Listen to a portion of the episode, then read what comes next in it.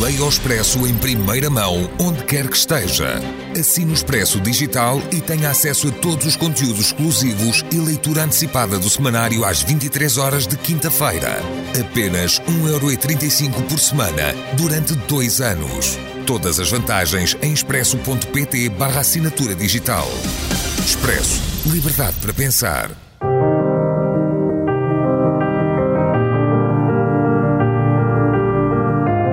Desastres naturais.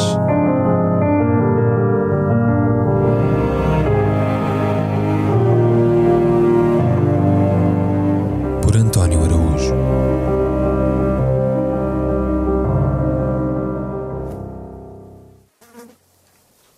Nauseabundo e putefacto, o cadáver foi encontrado pela polícia em adiantado estado de composição.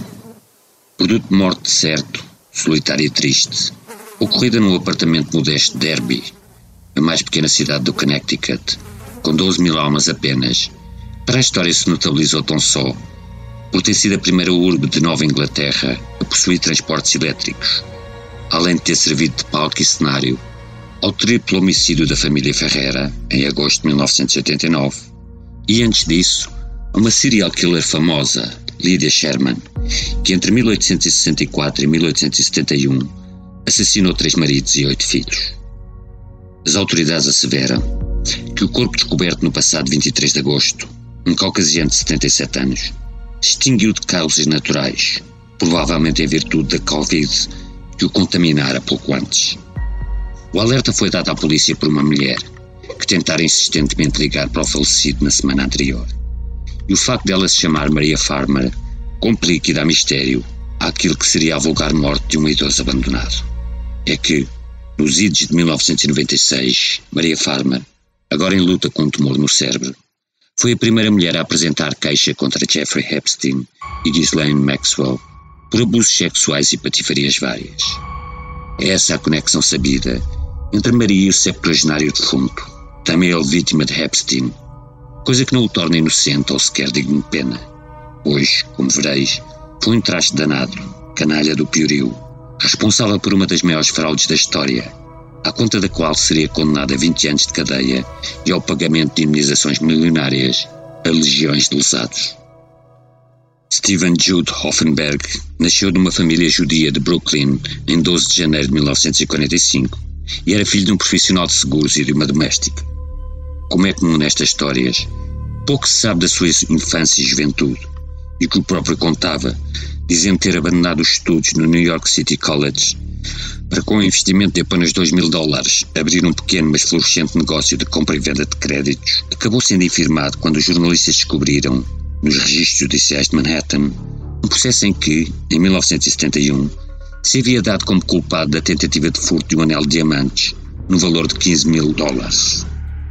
Nas décadas de 1970 e 80, dedicou-se a empreendimentos vários, não sendo levado a sério no mundo dos negócios de Nova York, onde era visto como um pequeno aldrabão, comprava empresas falidas para pedir crédito e, com ele, adquiria bens que depois revendia a pronto, jamais pagando aos fornecedores.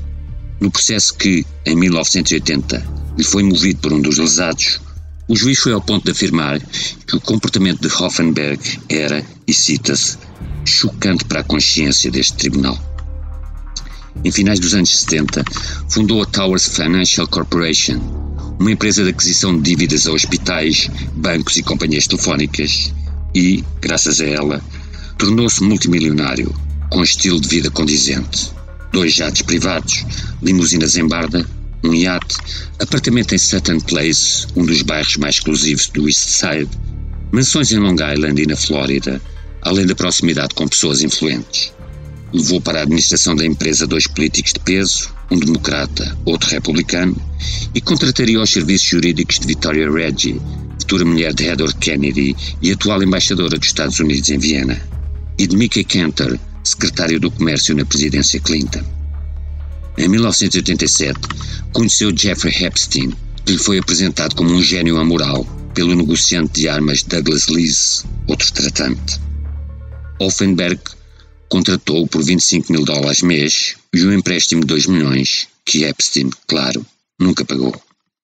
Até 1993, foram parceiros de negócios estratosféricos estiveram prestes a comprar a Pan Am, processo interrompido pelo atentado de Lockerbie e subsequente falência daquela companhia, e de outra empresa de vulto, a Hammerley Worldwide Airlines, à época uma das maiores transportadoras de carga aérea do mundo. E eis que surge um herói.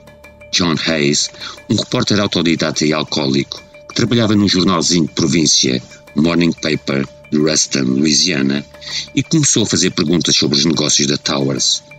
Abocanhou a presa e só alargou perante as autoridades, que então descobriram um dos maiores esquemas de Ponzi da história, o qual defraudara milhares de investidores, num valor aproximado de 475 milhões de dólares.